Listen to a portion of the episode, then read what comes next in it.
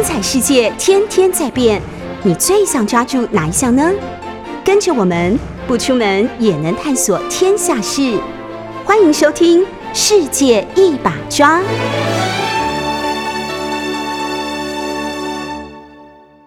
这几个月，其实整个全世界的一些重要的事情啊，不断的浮现，中美关系也呈现比较多元的这个发展。昨天，刘鹤和叶伦，美国的财政部长也通了电话，那是在十月九号，刘鹤和戴奇，美国的贸易谈判代表通电话之后，他又跟财政部长叶伦，其实在七月份的时候，在《纽约时报》。的访问当中是认为说，中美之间的这个惩罚性的贸易关税哈，应该要就是有所调整。他认为已经影响到美国的企业跟消费者。果然，从七月到现在，你看整个美国的通膨还有供应链的问题，其实或多或少都跟这个关税有一些关联。现在是不是要走向美中之间在经济上做协调，在关税关税上做调整？那这个还不是很确定，也许等待是否能够召开在年底之前的拜登跟习近平啊习拜会的这个视讯会议，我们现在都还这个在观察当中啊。为什么呢？因为我觉得这几个月来哈，有三个事情其实蛮深刻的，甚至可能会结构性的改变中美关系以及全球的地缘政治经济。的这个架构，哪三件事情呢？第一个是在九月中旬，九月十五号，美国时间，拜登宣布了建立美英澳的军事联盟，AUKUS。那 AUKUS。第二个是隔了一个月，差不多在十月十八号到二十三号，那就是前上个礼拜喽。中国大陆和俄罗斯的十艘军舰。穿越了日本北海道和青森县之间的金青海峡，绕了日日本一周，在二十三号又从九州南部的大隅海峡穿过，进入到东海，这样子的这种史上首次的哦，中国大陆跟俄罗斯的最先进的十艘军舰，想想看，十艘军舰哦，绕日本一圈，这样子的一个意涵哦。以及它的影响是很深刻的，我觉得也代表着刚好跟一个月之前九月中旬的 AUKUS 美英澳军事联盟形形成一种对峙或者是反制的，而也建构了一个新的，就是整个亚洲地区的军事这种结构，甚至形成海权、陆权，或者是中俄和美日澳之间的这样的一种。对峙或竞争，这个架构大概引然成型，哦，引然成型，双方面都很克制的，不再去以对方为指责的这种言语，或者是说批判都没有，但是动作做到十足，这两个事情是绝对相关的，哦，那这两个事情之外，又有一个第三个事情是最近，就这几天，可能也会去影响到。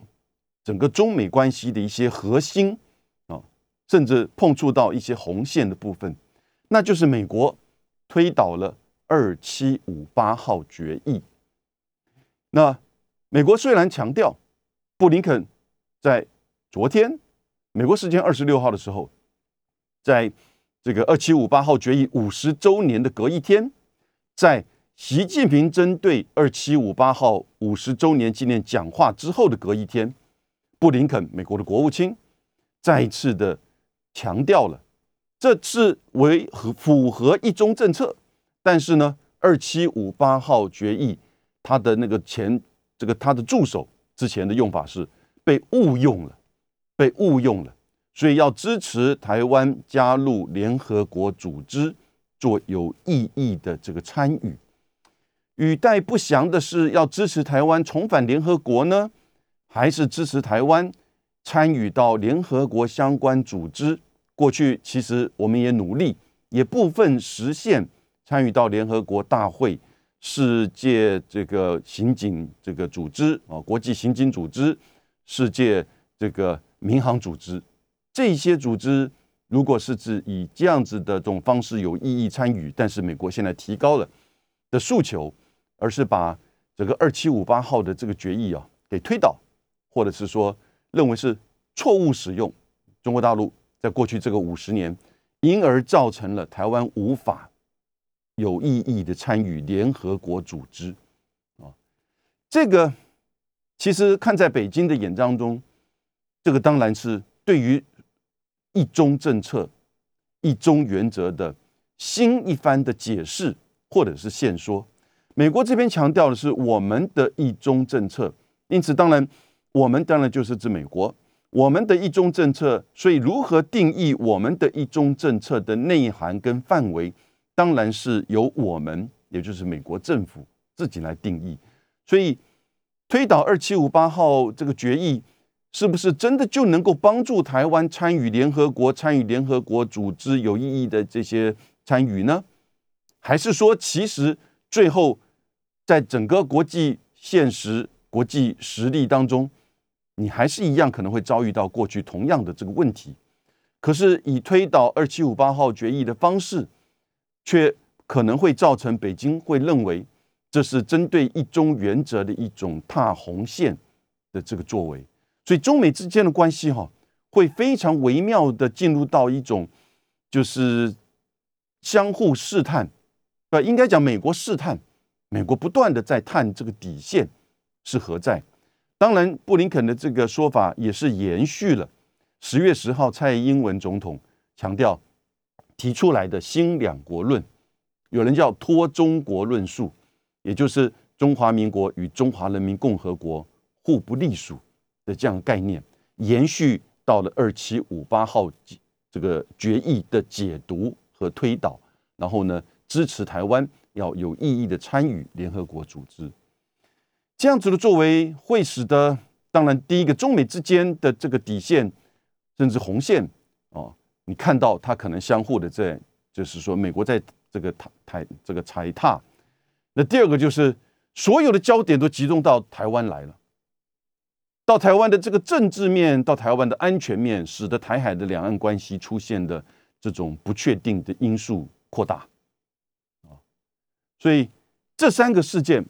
我觉得大概都会某种程度的，如果它持续的照它原来的步骤跟旋律这样子的发展下去，那是不是会真就造成整个结构性的改变，亚洲的军事平衡？全球的政治经济的这个架构，因为也就是真正的新冷战开始在这样子的一个架构当中，也就是提高了美中之间的政治对抗，政治对抗涵盖军事、涵盖地缘、涵盖这个核心科技的这些的政治对抗的这个架构开始稳固了。哦，我们看出冷战的初期的时候，他也花了数年的时间。开始在建构那种，一方面是军事的联盟的这个架构，另外一方面呢，也开始在建构自己国内的外交政政策反苏或反美的这些论述、民意、国会支持、媒体的这种话语权，花了数年时间。一九四九年，NATO 成立，北大西洋公约组织。一九五一年。美日安保条约签署，一九五一年，同时也发生五零年、五一年发生韩战。韩战结束之后的一九五三年，美国同时和韩国签署美韩军事同盟，和台湾和中华民国签署这个这个就是所谓的防御条约。到了一九五四年，美国又同样在一九五三年，美国也和澳洲、纽西兰。签署美澳纽的军事同盟。到了一九五四年，美国又和菲律宾签署了美菲啊防御条约。所以在那段时间，你看，差不多六七年的时间，因为中间事实上还发生了这个韩战，以及在欧洲的这些对峙哦。所以在那样的情况之下，透过这些双边、多边的军事联盟，开始整个建构。巩固了冷战的这个大的这个架构。那之后就很难再有任何的这个改变，经贸上啊，或者是双方的交往上，哦，因此隔了快七十年，从一九五四美国最后一次和菲律宾签署了双边的这个军事协议之后呢，二零二一年的九月十八号，美国宣布和英国、澳洲建立一个军事联盟，这个是。从一九五四年到现在，美国没有跟任何其他国家再重新签署建立一个军事联盟，而且同时还附带的就是要移转出售美国的核子动力潜舰的技术，啊，帮助澳洲建立核动力潜舰的这个舰队，最快也许八年之后开始第一艘，哦，可是在这个之间就已经开始准备。哦，核子动力潜舰也许出借，也许这个或者是让他怎么样的熟悉训练。澳洲的国防部长前天在拜登就是二十二号在 CNN 的公民大会汤后的会议当中，拜登回答有关于来自于芝加哥的一个学生问他说：“哎，最近中国大陆在试射这个极音速飞弹，美国的军力是不是要被超过了？”没办法主导了，以及你会不会去保卫台湾，protect Taiwan？拜登的回答一开始就说 yes and yes，因为他问了两个问题嘛，他都两个问题都是这个 yes，但是他之后的回答完全是针对美国的军力跟美中关系。他说美国的军力当然会主导优于中国大陆跟俄罗斯，但是他也说。他跟习近平的互动远超过世界其他的这个就是领袖们，哦，他这一句话已经讲了很多次了，所以这个大概也是个讯息，说习近平赶快来跟我开一个视讯会议吧，啊，然后呢，他说有人说我们中美之间会有新冷战，可是呢，他不希望会有冷战，就结束了。结果主持人今天的主持人这个 Cooper 不放过，他说，哎，有关于台湾的议题。那拜登说 yes 啊，那主持人再问说，如果中国攻击吗的时候呢？那拜登回答说，我们有这样子的一个承诺。OK，各位，这已经是第二次他这样说这个 commitment 这个承诺了，所以我个人认认为这不是口误，这是设计好的。上一次他讲有承诺，以及讲到台湾协议的时候，马上国务院、白宫、国防部也都跳出来说，政策对台政策没有改变。我们依然维持一中政策。这一次同样在他的这个二十二号的这个汤后的会议当中回答一个台湾问题，他一定知道会有人问台湾问题，他也很简短，有一点规避，有一点模糊地带的。他没有说我会去 protect Taiwan，他说 we have the commitment。commitment 是什么？这就看见仁见智了，对不对？那当然，另外一方面。他不可能去告告诉你什么叫战略模糊啊，什么叫台湾关系法等等之类。以现在的美国的媒体民意跟国会议员的这个鹰派的这种反中态度，哈，大概这个问题很难这样子去回答。这也是民主政治的一个问题。真正的决策者有的时候看出民意的方向的时候呢，跟正确的这个政策方向，有的时候他拉不回来，或至少他不敢讲实话。但是呢，他知道在这样讲了之后呢，会有一些后续的延续效应，所以连续两次他都透过白宫、国务院以及第二次远在欧洲的国防部长奥斯汀，马上也说我们的一个中国政策没有改变，这都是 by design 设计好的。在这样一个问题之后呢，澳洲的媒体在询问国防部长，澳洲国防部长叫 Peter Dalton。Peter Dalton，Dalton 就问说，被问说，哎，美国总统拜登说这个会去防卫台湾，那既然九月中旬签署了美英澳军事联盟，那澳洲会不会去这个参与到台海战争？问题很直接，很尖锐，对不对？这个 Dalton 会说，那完全是我们会跟着美国，那决定权是在中国大陆啊，也就是。当然，如果美国要介入到台海战争，澳洲作为它的军事联盟，双重军事联盟应该这么说了哈，因为有美澳纽军事联盟，那是一九五三年，但纽西兰基本上已经这个淡出了。然后呢，另外一个今年九月十十六号，亚洲时间十六号所建立的美英澳军事联盟，所以澳洲在过去采取的是，不管是在任何的战役哈，都是跟着美国，或者是跟着英国。那英国一定都跟着美国，所以澳洲一切都跟着美国。哦，这有它历史上、种族上，哦的这些很多的因素。澳洲同时也把它过去的战略放在一种叫做前进防卫，它没有在亚这个东南亚做任何的驻军，没有。全世界在别的国家驻军的大概只有美国、英国的、法国的海外驻军都是在它过去它的属地或者是前殖民地。那澳洲的前进防卫是指他把他的防卫阵线呃放在哪里？放在东南亚第一线。而不是等到自己本土被攻击之后才开始做武力的防卫，而是东南亚发生战争，他就一定会某种程度的军事介入。那过去他的武器的这种就是范围，大概也就包含东南亚为主。那可是呢，南海当然他认为在东南亚的范围之内。现在他即将哦，最慢八年，最快更快，可能更早取得美国的核子动力潜舰。以核子动力潜舰的能力跟就是它的这个航行，那当然就可能延伸到台海，所以他这样做这个回答，这个回答也告诉我们什么事情？告诉我们说，这个美英澳军事联盟 AUKUS 哦，是玩真的，是真的具有法律义务的一个军事联盟。美国当然一定会要它有一个法律义务嘛，在西太平洋的北部，那就是美日安保。美日安保，美国在日本有驻军，哦，三万三千人左右，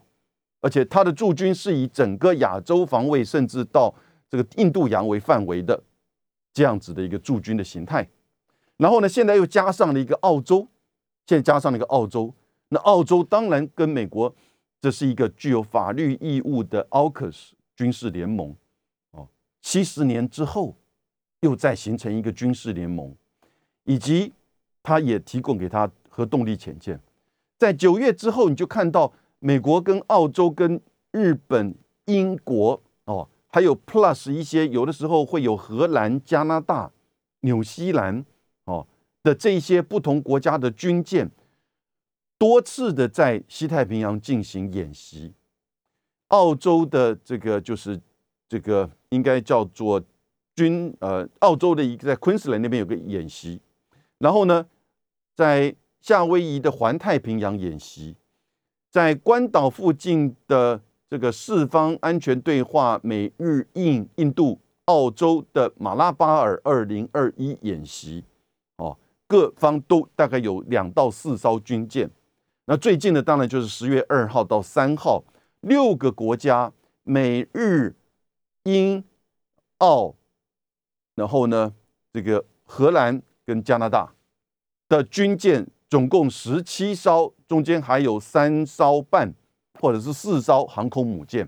美国的卡尔文森号、雷根号、英国的伊丽莎白女王号以及日本的出云号啊的直升机护卫舰，在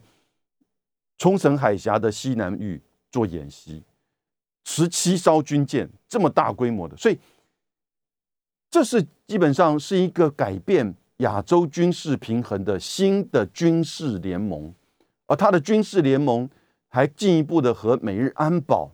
啊，以及其他的美国的盟邦，在区域内的盟邦，或者是整个大的这个太平洋，包含就是或者是印太地区，以及印太地区之外的欧洲的盟邦，哦，在这个区域的这种联联结。以及多样的这个演习，哦，演习的形态、演习的这种武器的这个种类以及针对性，都我想不言自喻，很清楚，哦，因此举例而言，在十月三号的时候，他在美国的应该是卡尔文森号上面的 F 三十五 B 的垂直起降的这个轰炸机，就开始在日本的。直升机护卫舰的出云号上面做降落跟起飞的测试成功了。出云号在今年的六月的时候呢，把它的甲板加厚，把它的这个船头呢，它增加了一个就是比较有弧度的这个就是甲板延伸出去，因此也就准备要让在今年十月三号的时候呢，第一次美国的 F 三十五在日本的直升机护卫舰上面做这样子的起降的这个练习。日本有四艘直升机护卫舰，哦，也就是轻航母，也就是轻航母。那预计它在二零二四年会取得买十八架 F 三十五 B，最终会取得总共二十四架，哦，所以你看到这些的这个作为哈，从美国在九月份开始建构的这个 AUKUS 美英澳军事联盟，然后呢，跟美日安保之间的连结。各位可能都不了解，日本、澳洲、日本、印度、澳洲、印度这些国家之间，过去两三年哈，其实都有一些比较低阶的这个相军事相关的协定的签署，比如说呃后勤基地是这个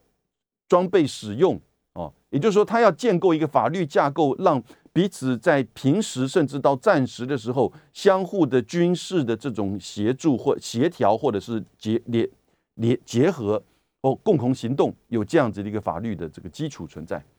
他们没有签任何的这种军事联盟条约，但是以美国为轴心，这很清楚。你看到所建构的亚洲的军事联盟，以美国为轴心的亚洲军事联盟，在这个 AUKUS 签署之后。以及透过跟美日安保的这个连接，以及其他的这个呃安全网络的连接，现在成型了。我认为，在过去这几个月，美中之间的这个关系的互动，很微妙的呈现了政治对抗、经济想要协调，会不会真的就可能呈现了一种？政经分离还不确定，还在观察。可是呢，至少在政治对抗这边呢，美国把动作做到十足、做到位，而且不是单纯的政策性的动作，是一种战略性的这种作为，做了结构性的这种改变。而这个改变会影响到后续的政策、战略的布局。以及全球的政治经济、地缘政治经济的这个结构，第一个就是我们刚刚前面花很多时间谈的美英澳军事联盟和后续的整个军事上印太亚洲的军事的这种活动，非常具有针对性的这些军事的演习和联结，啊，结合了美日安保和美英澳军事联盟。由拜登的讲话加上澳洲国防部长的这个讲话，得到确认，这是一个真的具有法律义务的军事联盟，而它的针对就是台湾，当然就是中国大陆。可是现在重点焦点都放在台湾。OK，Well，然后呢？隔了一个月之后。在十月十十四号到这个十七号的时间，中俄在海参崴的外海彼得大帝湾进行了海上联合二零二一的军事海上的军事演习，双方各派十艘军舰，其中中国大陆这边的南昌舰，哦，南昌舰是动五五万吨的这种大型的飞弹驱逐舰。最新式的，而且是第一次和其他国家和俄罗斯进行联合的海上军演。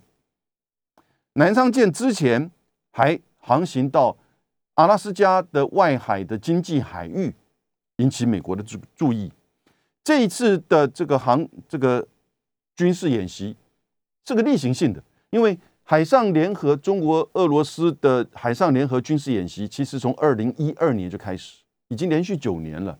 过去曾经在波罗的海、哦，在南海、在东海、黄海，在现在这一次举行的同样的日本海，靠近海参崴的外海的彼得大帝湾都做过演习。而中国大陆跟俄罗斯，其实在二零零一年签署了睦邻友好条约，今年刚好满二十年。那个时候就是江泽民和俄罗斯签署条约，去整个解决解决处理中俄之间的边境争议问题，所以中俄之间就没有这种领土争议，造成彼此的这种就是局域或者是对立。后来到目前的这个二十年。透过上海，最早是透过上海合作组织上合会，在二零零五年开始展开的反恐的这个军事演习的合作，那都是比较小规模，但是多国的参加啊。因为二零零一年发生了九一一的这个事件之后呢，从整个恐怖主义的这种扩散，其实不只是在中东，也到了中亚，到了新疆，甚至中国。这个各个主要的省份也，这个城市也都发生恐怖攻击的这个事件，这就是现在美国想要去丑化这个新疆事件是这个就是种族灭绝的最主要的它的背景啊。因此，从二零零五年中俄之间就进行了反恐演习，到了二零一二年就提升作为双方彼此的在海上的联合演习，同时。在路上、在空中的这个演习也不断的在中俄的这个境内进行。比如说，呃，今年在宁夏的这个大规模的军事演习高达到一万三千人，啊，双方的国防部长都出席。然后呢，就是中国大陆这边最新型的一些武器，包含歼二十的这个隐形战机都，哦，有前往，所以都有出现。中俄之间在过去这二十年的相互的政治军事的这个信任，应该是达到相当的程度，彼此也签了好几次的全面战略伙伴关系，没有结盟，没有结盟，因为北京的基本的外交态政策是这个不结盟，哦，不争霸，那这个不结盟，也就是不跟任何一个国家去签署军事联盟这个条约。像美国这样子，在到处在结盟，啊，但这个奥克是最新的一种结军事结盟，因为你一旦军事结盟，你就给予其他国家很强的不安的军事威胁的感受，这是任何念国际关系啊，有关于国际安全的时候，这个最粗浅的了解啊，因为没有一个世界政府国家之间的这个安全上的维护都是要靠你自己，对不对？所以。你跟别的国家的一个军事联盟，一方面可能是要靠别的国家的军力来保护你自己，日本、韩国不就是如此？另外一方面呢，也是把你军力的这种结合来去可能针对其他的第三国。所以第三国会怎么做？他一定会增强自己的军力，或者是找别的国家去联盟。我们现在就看到 exactly 现在这样发生了。中俄之间虽然是不联盟，但是是有联盟关，会有联盟合作关系啊。彼此的这种军事演习、军事合作，已经到了一个很高的境界，啊，甚至进入到太空领域。二零二五开始，双方要共同的在月球去建构一个永久的这个太空站，这个规划都已经出来了。所以，这样子一个全面的这种军事战略的合作关系，它也有很强的经济、能源哦。以及外交上的这种相互密切关系的支持啊，能源，我想这很清楚。安大线之后，整个就中国大陆来自于俄罗斯的，就是天然气、石油、电力啊。然后呢，到目前为止，中俄之间的贸易已经高达到一千三百亿美金了。哦，在去年的时候。“一带一路”跟中欧班列所建构起的，就是和中俄之间的这个连接，那已经变成日常的重要的经济的这些活动，所以这些层面你就可以看得到啊，中俄之间战略上以及经济政策上、日常政策上的这种相互的紧密跟合作关系，但这个不够。来自于美国的这种战略压迫、军事威胁，这个使得这两个国家开始更进一步的思考，怎么样共同的面对，但是又不是像美国一样采取用军事联盟的这个方式，哦，那也不希望去挑衅或者是去主动改变现在亚洲或全球的这样子一个军事的结构。可是你要因应，对不对？因为人家都整个对着你来了，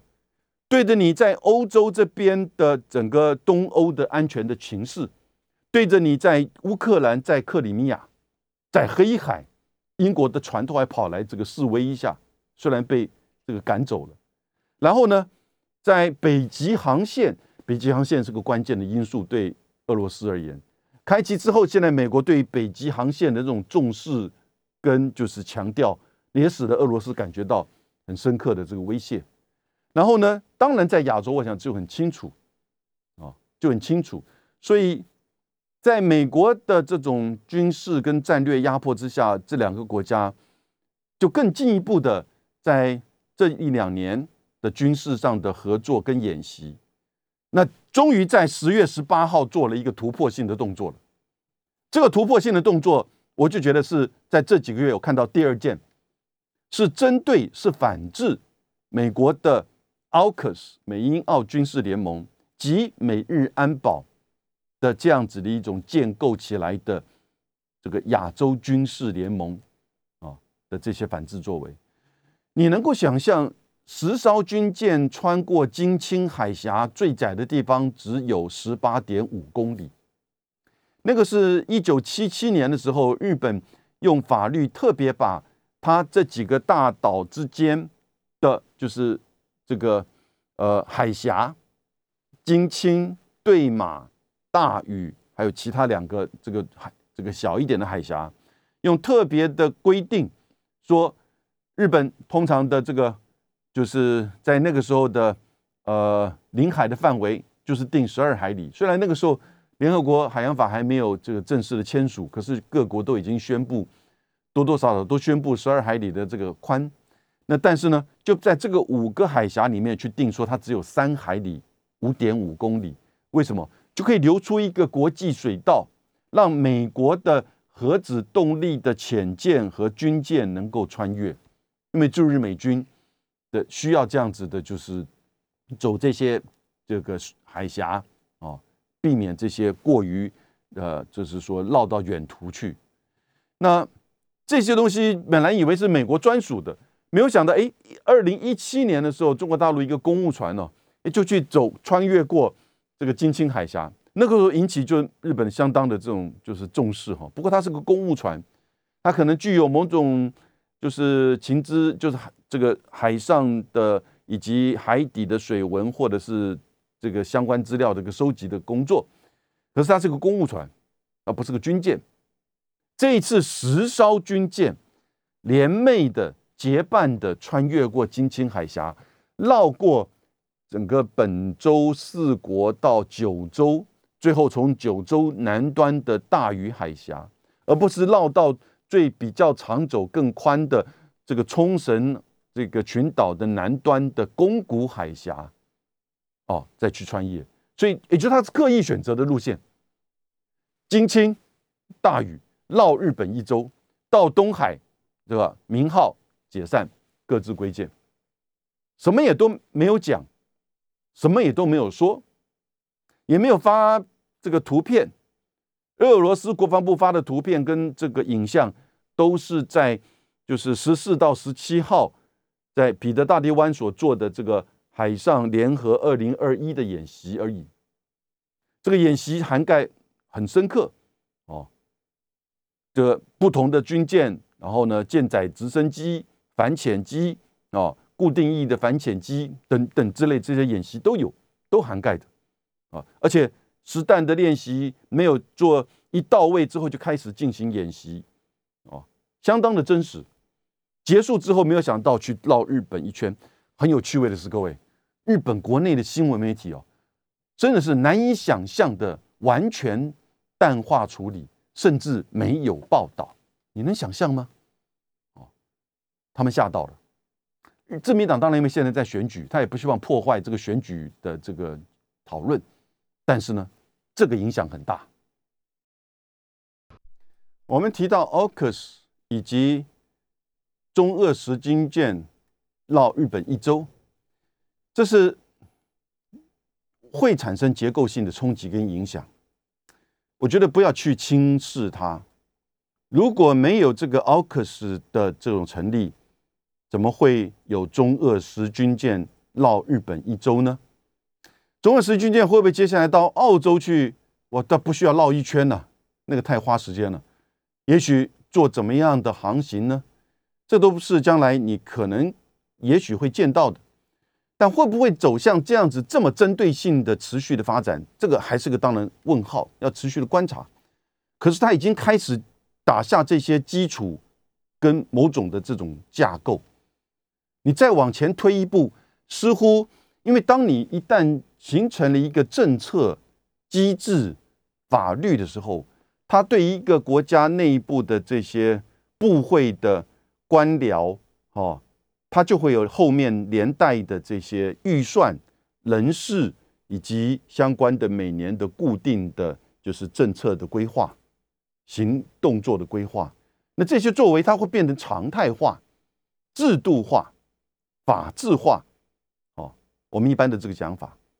其实我们从国际关系角度去看到，它是变成一种结构性的这种开始对抗的。中国大陆跟俄罗斯这边并没有这样子，它是比较反应式的、回应式的，但是这个反应跟回应也已经到达了前所未见，哦，而且强度十足，十艘军舰不够强吗？绕你日本一圈。这个讯息不够明明显吗？不是只是针对美日安保，美日安保已经从一九五一年到现在，当然美日安保在日本这一边的岸信夫跟就是日本最近的这些作为啊，但那就是逐渐逐渐的，还是可以，也许在某种程度是在美国主考主导跟影响之下的，可是呢？这个美国所建构的，现在你看到的 AUKUS 加上美日安保以及相关的军事演习的这整个铺陈，哈，我想中国大陆这边在他的国防部在战略的这个规划层面，你当然就感受到很强的针对性。那你你完全不做任何反制或不做任何的这些反应的作为，这是错误的哦。你要做任所有的可能的想象。因此才会有当十月二号、三号，当十六国十七艘军舰在冲绳外海做演习的时候，你就会一号到四号一百四十九架次的这个解放军的战机进入到台湾的西南海域、西南空域。为什么？因为到十月四号的时候，两艘航空母舰就会往南经穿越这个巴士海峡。现在这两天刚应该是刚结束。卡尔文森号跟日本的加贺号啊，另外一艘直升机护卫舰刚结束在南海的演习，所以这个就是说是一种结构性的铺陈跟建构建构，它会产生对于这个区域甚至全球，因为现在基本上全球最重要的两组这个两国的这种关系就是中美关系嘛，而中美关系你看现在有一点有一点开始在各自呼朋引伴了。过程当中，北韩想要掺一脚，但没有人理他。哦，北韩不寂寞，北韩不想寂寞，因为他也是核武国，他也不断的做他的这个飞弹、弹道飞弹的这个试射。最近那个浅射飞弹，哦，短程的，可是也试射成功。他想要这个在台湾议题上去插一脚，没有理他，因为那样子搞的话，就真的会变成是被西方的这个指责为，哎，你看到邪恶轴心联盟。啊，新轴心联盟就会出现，这个不可以，因为中国大陆跟俄罗斯也是反对北韩发展核武，而且北韩也在被制裁当中。那北韩也有一个不确定性，这个他的决策这个太不稳定了。同时，同时也不需要北韩参在就是中俄之间的合作这个关系。哦，那可是北韩的这个发言呢，是提醒了美国跟提醒了日本，至少在东北这个。这个就是东北亚，你如果在台海、在南海，尤其在台海议题上，要掀起对立、掀起浪花，北韩在那边就蠢蠢会欲动的。哦，虽然并不一定是北京或者俄罗斯这个莫斯科这边的这个规划或者是想法，但是他怎么会让他寂寞呢？这就变成很复杂的一个亚太地区的。亚洲地区的这种军事平衡，而它也影响到全球，因为几乎全球都参与了。欧洲国家、欧盟国家也没有寂寞。这个英国的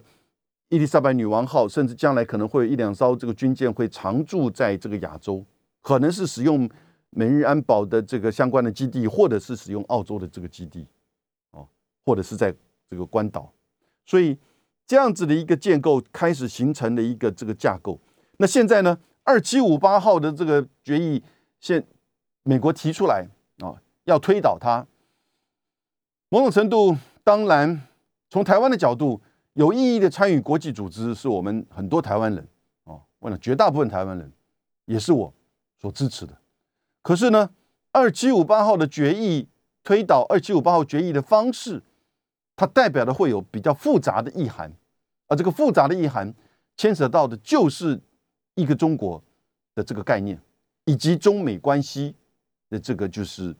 是不是在继续的切香肠似的在试探底线？那最重要的是，他真的能够去帮助台湾有意义的参与国际组织吗？好，我们先来看一九七一年十月二十五号二七五八号的这个决议的内容。我念一遍：大会汲取联合国宪章的原则，考虑到恢复中华人民共和国的合法权利，对维护联合国宪章。与对联合国必须遵守宪章的原则都是重要的。承认中华人民共和国政府的代表是中国驻联合国的唯一合法代表，以及中华人民共和国是安全理事会的五个常任理事国之一。决定恢复中华人民共和国的所有权利，承认其政府的代表是中国驻联合国的唯一合法代表，并立刻将蒋介石的代表。从其在联合国与所有附属组织非法占有的席位逐出。以上，这个是在一九七一年的十月二十五号。各位，中国代表权问题，其实在联合国努力了二十年啊，不太可能用新国家、新会员的方式来去这个参与。一方面，北京啊，这个也不希望走这条路。而且走这条路，你一定要先经过安理会的推荐给联合国大会的投票。那美国跟那个时候中华民国在安理会是常这个常任理事国，也不可能会通过。所以就用代表权问题，在联合国大会，联合国大会投票两种，一种是比较事务性的、程序性的，是要过这个多数决；另外一种叫重要问题，重要问题要用三分之二啊的这个票数。所以后来。很快的，这个当联合国大会在讨论每一年都提的这个中国代表权的议题的时候，大概就由阿尔巴尼亚跟许多国家共同的这个提案，后来就把它提升叫做重要问题，要三分之二。在一九七一、一九七零年那个时候的投票，那个案子的投票，距离三分之二的这个绝对多数只差两票就通过了。可是为什么在一九七一年就这样一个通过呢？那个笔数呢？哦，那个笔数差别还是蛮大的。那个笔数是，呃，我们找一下，那笔数是赞成票是七十六票，反对票三十五票。哦，所以赞成是反对的一半，但它过了三分之二。弃权呢有十七票，弃权十七票，所以赞成在整个里面超过三分之二。因此，在一九七一年，为什么呢？基辛格访问中国回来。然后呢，又宣布了尼克森就会在一九七二年访问中国大陆，所以马上在就是那一年的联合国大会的这个决议文决议案当中呢，大家就看到风向就转变了。美国还是投了这个反对票，大部分支持美国的这些盟邦国家呢，也投了这个反对票。所以这样子的一个作为，现在美国的布林肯呢，加上他之前的就是助理国务卿的副助国务卿。他说呢，这是中国大陆五十年来误用 misuse 这个概念，因为他认为里面既没提到台湾，也没有提到中华民国，而是只是说蒋介石的代表，所以他并没有去处理到台湾的在联合国的参与或者是代表，哦，或者就是中华民国在这个联合国的代表跟参与。第一个，在对联合国而言，它是一直以中国代表权的问题。而不是中国参与或台湾这个参与的问题。第二个，在这个二七五八号，他为什么用蒋介石的代表？我的理解，我的推测是，他不可能用中华民国或者是说台北政府，那就形成在一个文件上的两个中国，或者是某种程度认有认可他这个政府的合法性的地位，哦，所以才会用一个蒋介石的代表，啊，这是有他背后的法律跟这个政治意涵哈，并不是说我要去驳斥说他故意用来去这个好像是污蔑哦台北政府，来把他叫蒋介石代表。因为他如果在一个文件里面说，哎，要把中华民国的政府的代表权给驱逐，那就事实上等于在一个文件呈现两个中国，啊，那这个对联合国也，联合国接受新会员的时候呢，或者是一个代表这个这个会员的时候，他的宪法的这个领土的架构就代表着这个意涵。今天是不够，时间不够，我们下次再来讨论。